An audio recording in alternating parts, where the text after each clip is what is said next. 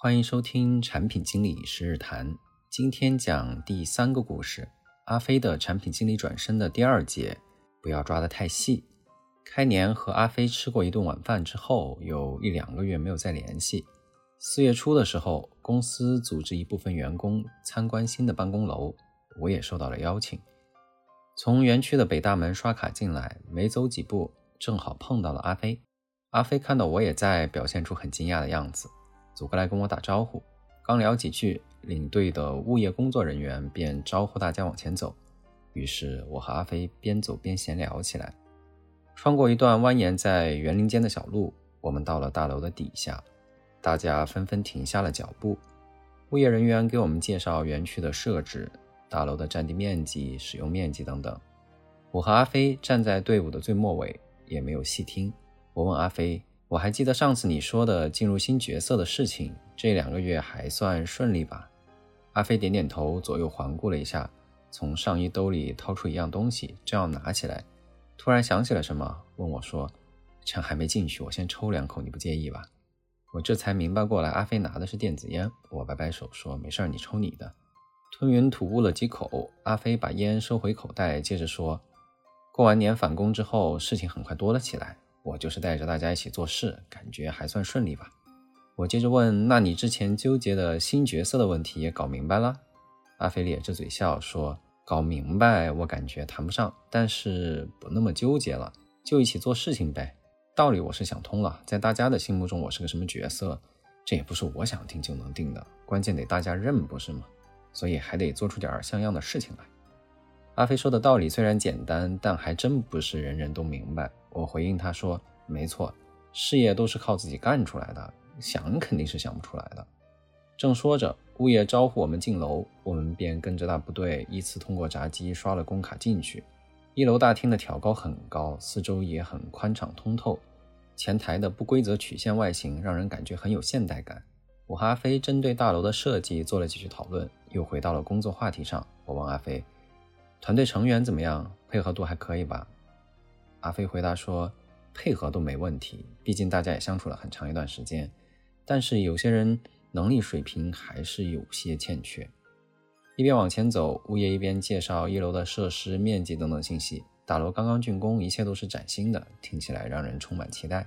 往前走了几步，我回应阿飞的话说：“尺有所短，寸有所长，大家的能力肯定是参差不齐的，这也正常。”阿飞抬了一下眉毛，说：“以前我没觉得有这么深刻的感触啊，现在上来带大家之后，这种感觉就特别明显了。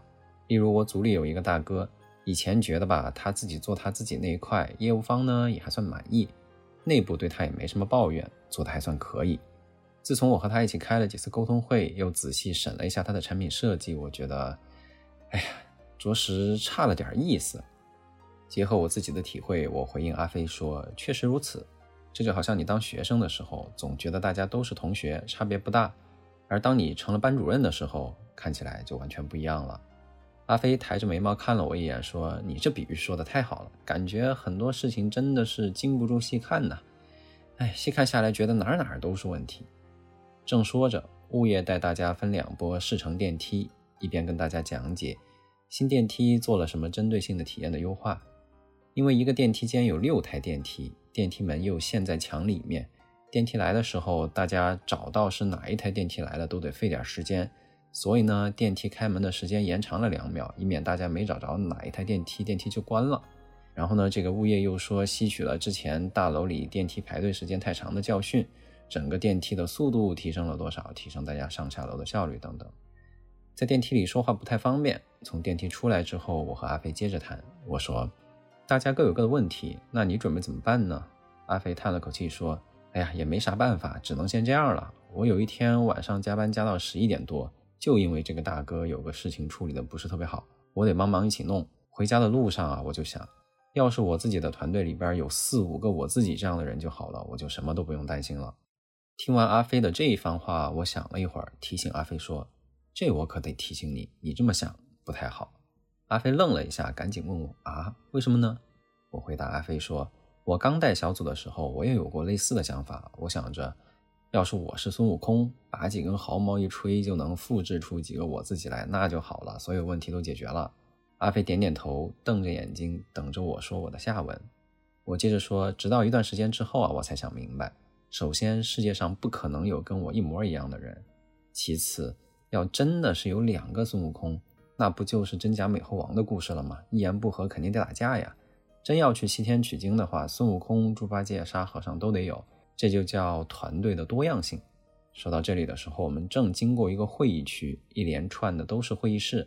阿飞指着墙上的指示牌说：“说《西游记》，《西游记》还真来了。”我扭头一看，指示牌上列着三排会议室的名字，打头的第一个名字便是云宫迅音，还真是巧了。又走了几步，到了会议室门口，物业推开门让我们进去体验。我和阿飞找了两把椅子坐了下来，阿飞靠在椅背上，舒了一口气说：“啊，我知道你说的意思了，我也只是感慨一下嘛。大家做事情，嗯，还是达不到我的要求。”我问阿飞：“你对大家的要求是什么呢？是参考你对你自己的要求来的吗？”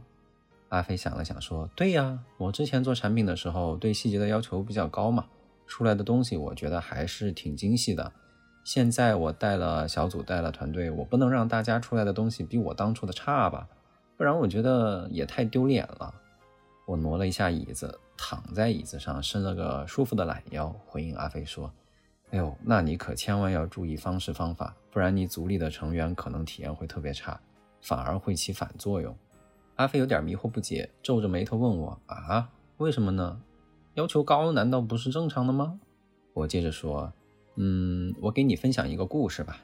我当年刚带产品组的时候，我也跟你一样。”特别关注大家的产品方案的细节，哪里文案写的不清楚，哪个逗号写成了半角的，没写全角的，哪里的产品设计不合理，第一屏塞了好多东西啊，浪费了研发的资源等等等等。一开始我确实把大家的产品质量都提起来了。过了一段时间，在做匿名的测评的时候，在测评的开放建议的部分，我的团队成员给我反馈了一句话，说我抓的太细了。他觉得自己没有发挥的空间。听到这里，阿飞显然有点不服气，说：“我觉得这个反馈不太客观吧？抓的细，要求高，我觉得很有必要。不然大家的工作质量怎么保证呢？只要他自己做的细点，自然而然就会有发挥的空间了嘛。”我接着说：“你说的也对，工作质量当然还是要确保的。但是这件事的问题不在这里。”正说到这儿，物业通知我们去食堂参观，我们便站起身来，出了会议室。刚走出来，阿飞迫不及待地问我：“那问题到底在哪儿呢？”我说：“当时收到这个反馈是在周五的时候，周末我在家思考了很久。后来我想明白了，关键点不在于我抓的细，而在于我抓的只是事情，而没有关注到人。就像你说的，总觉得团队里边多几个自己，事情就能做得更好了。对，没错，这样事情是做得更好了。那现在团队里的这几个人怎么办呢？让他们离开吗？”那他们跟着你一起做事情，还有什么希望和期待呢？听到这里，阿飞摸了摸下巴，默默地思考着。我接着解释说：“你想想，作为一个上级领导，如果一直抓着事情的细节不放，紧紧地盯着工作的结果、工作的质量，那团队的成员会不会有一种被人当做了生产工具的感觉？全程盯着工作细节，处处都要按自己的要求来做，确实会让人产生一些压迫感。”毕竟，产品经理做的是智力性的劳动呀，不是流水线上的标准作业的机器。这种压迫感不利于人的成长，也不利于人的主观能动性。这就好比教育小孩，如果家长管得太细致，这个不行，那个不行，小孩很可能觉得自己只是实现家长理想的工具，他一点都不快乐。这种事情，这种故事你也没少听过，是吧？而且呢，最后这样的小朋友也不一定有什么成就。反而是那种又跑又跳、摔摔打打的小孩，有独立的人格，可能成长得更好。阿飞点了点头，似乎有了一些想法，回应我说：“你说的确实也有道理。现在每件事我都要盯着，确保它不出问题。其实我也很累。换位思考一下，我的下属可能比我更累。”聊到这里，我们走到了食堂。这一期新职场的员工食堂用了热带雨林的风格，植物还挺多。桌椅也不再是那种长排桌椅，而是被切分成了很多小的区域，有的是四个人的小圆桌，有的是长条沙发，错落有致，显得更加温馨了。针对食堂，大家热烈地探讨了一番。都说民以食为天，此话真不假。大家在工作区域参观的时候，气氛可一点都不热烈。到了食堂，气氛一下就活跃起来了。趁着大家四处参观，我和阿飞找了一处沙发坐了下来。刚坐下，阿飞又弹簧一般站起来，说看到了买热饮料的地方。他三步并作两步地走过去，买了两瓶瓶装的热奶茶过来。我们一人捧着一杯喝了起来。阿飞接着话头问我：“那怎么办呢？工作质量也不能丢，管得太细了又容易让人觉得不舒服。”我喝了一口温热的奶茶，感觉身上一下就暖和起来了，舒了一口气，说：“啊，我觉得吧，关键在团队的能力，而团队的能力关键又在人。”阿飞点点头，又问：“那具体应该怎么做呢？”我说：“我觉得要转换一下思路。你现在可能是盯着事情，人呢是把事情办好的手段。我认为你作为领导者要盯着人，做事情是培养人的手段。”阿飞喝了口热奶茶，眼睛转了两圈，似乎还在体会这里头的差异。我接着说：“事情是层出不穷的，你盯得住一时，盯不住一世。如果再给你十个产品经理，再给你三条产品线，我敢打包票，你肯定盯不过来。那怎么办？还得培养人，提升团队的能力。你可以想一想啊，你自己的能力是怎么上来的？”阿飞想了想说：“实话实说，我主要还是靠自己闯出来的。”遇到问题往前冲，冲下来了也就知道怎么做了，还真没什么人手把手的带过我。